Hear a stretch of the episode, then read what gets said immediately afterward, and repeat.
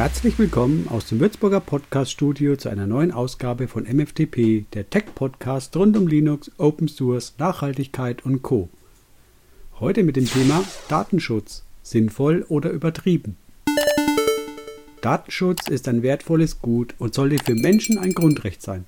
Doch oftmals wird Datenschutz als etwas Hinderliches dargestellt, ein Relikt, das Fortschritt hindert und das mehr oder minder nur nutzloser Ballast zu sein scheint. Ist dem wirklich so? Ist Datenschutz verzichtbar? Wie sähe eine Welt ohne Datenschutz für uns eigentlich aus?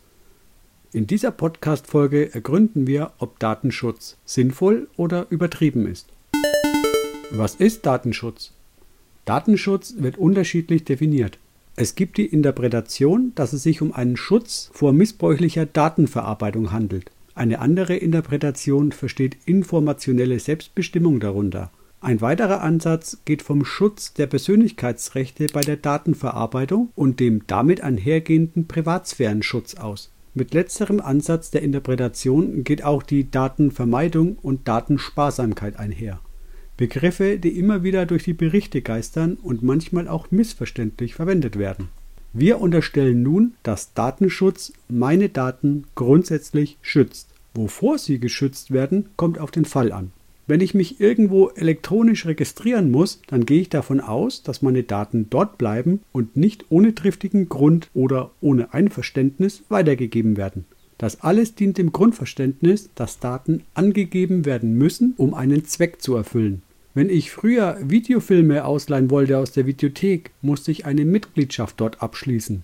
Da musste ich Daten wie zum Beispiel Name und Adresse angeben. Das diente dem Zweck, dass der Betreiber der Videothek wusste, wer Filme ausleiht und ermöglichte es mir als Kunde damit auch Filme auszuleihen. Die Daten dienten lediglich der Geschäftsbeziehung, nicht um auszuwerten, wer welche Filme wie lange und wie oft ausleiht.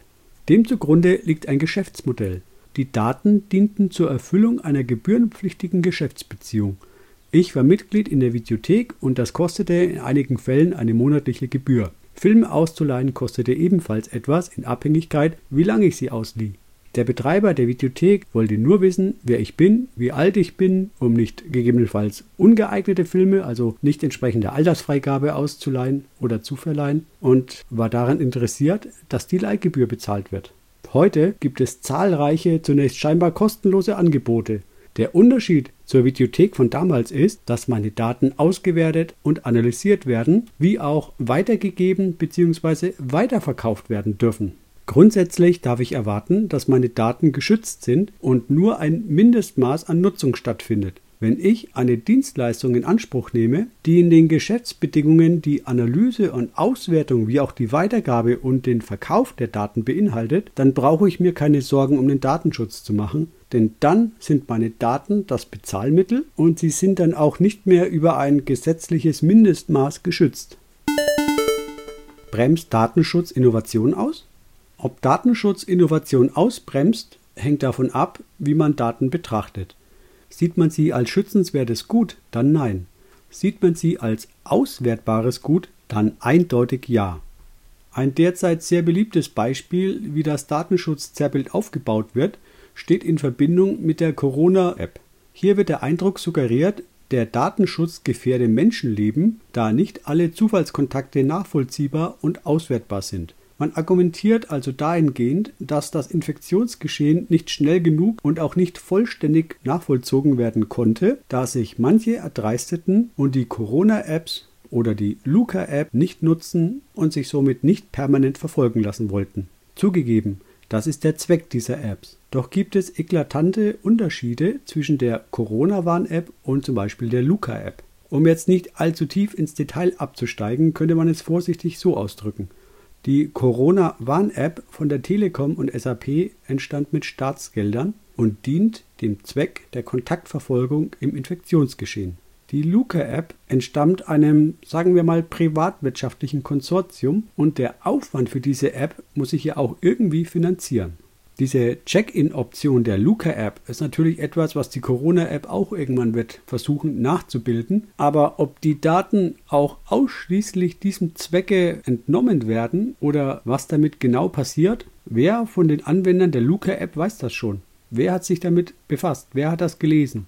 Doch ohne uns jetzt zu sehr auf die Luca-App einzuschießen, es gibt viele Entwickler, die ihre Apps über Tracking finanzieren. Dieses Finanzierungsmodell geht jedoch nur dann auf, wenn genug Leute bereit sind, ihre Daten bereitzustellen und somit zu virtuellem Geld umzuwandeln. Ist man also Betreiber solch einer App oder einer in diese Richtung gehenden Geschäftsidee, dann ist Datenschutz ganz klar eine Innovationsbremse. Die Frage ist, ob die breite Masse diese Auffassung so teilt. Wüssten Sie, welche Daten von Ihnen wie verarbeitet und an wen gegebenenfalls weitergegeben werden?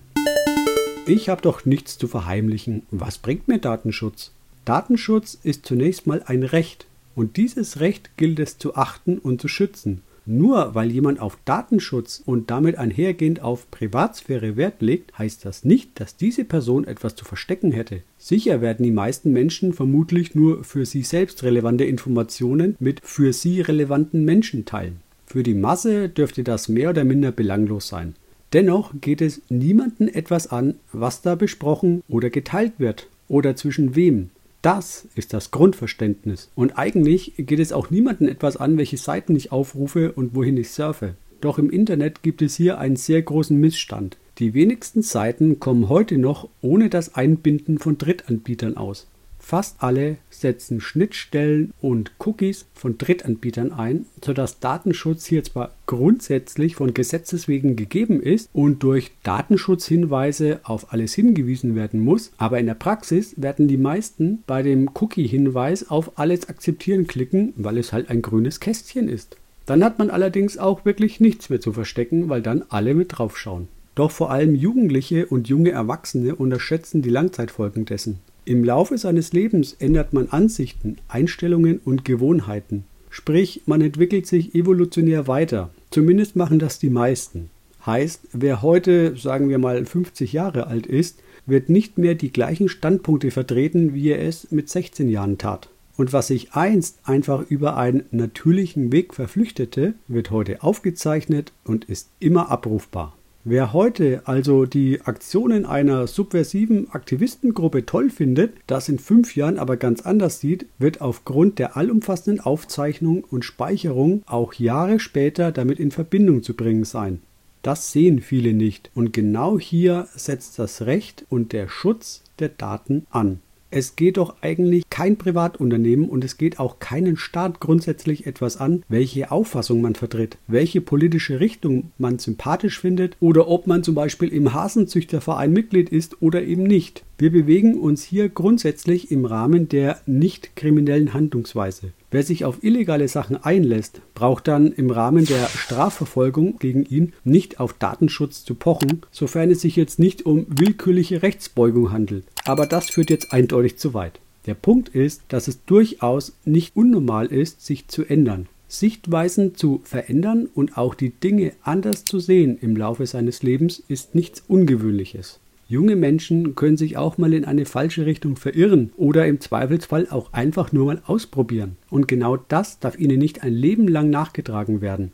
Dazu hat niemand das Recht und damit nicht versehentlich mal etwas falschen Kanälen zugesteckt wird, solle man sich all dem stets bewusst sein und nicht immer vorschnell auf alles akzeptieren klicken. In diesem Sinne kann man sich durchaus glücklich schätzen, wenn Eskapaden oder Feiern aus der eigenen Sturm- und Drangzeit mehr oder minder privat blieben und seinerzeit noch nicht über YouTube, Facebook, Instagram oder TikTok ausgetragen oder dort publiziert wurden. Es war eine sorglosere Zeit, zweifelsohne. Das war die heutige MFTP-Ausgabe. Anregungen oder Ideen gerne per E-Mail an podcast.michelfranken.de. Vielen Dank für die freundliche Aufmerksamkeit und bis zur nächsten Ausgabe. Ciao, ciao.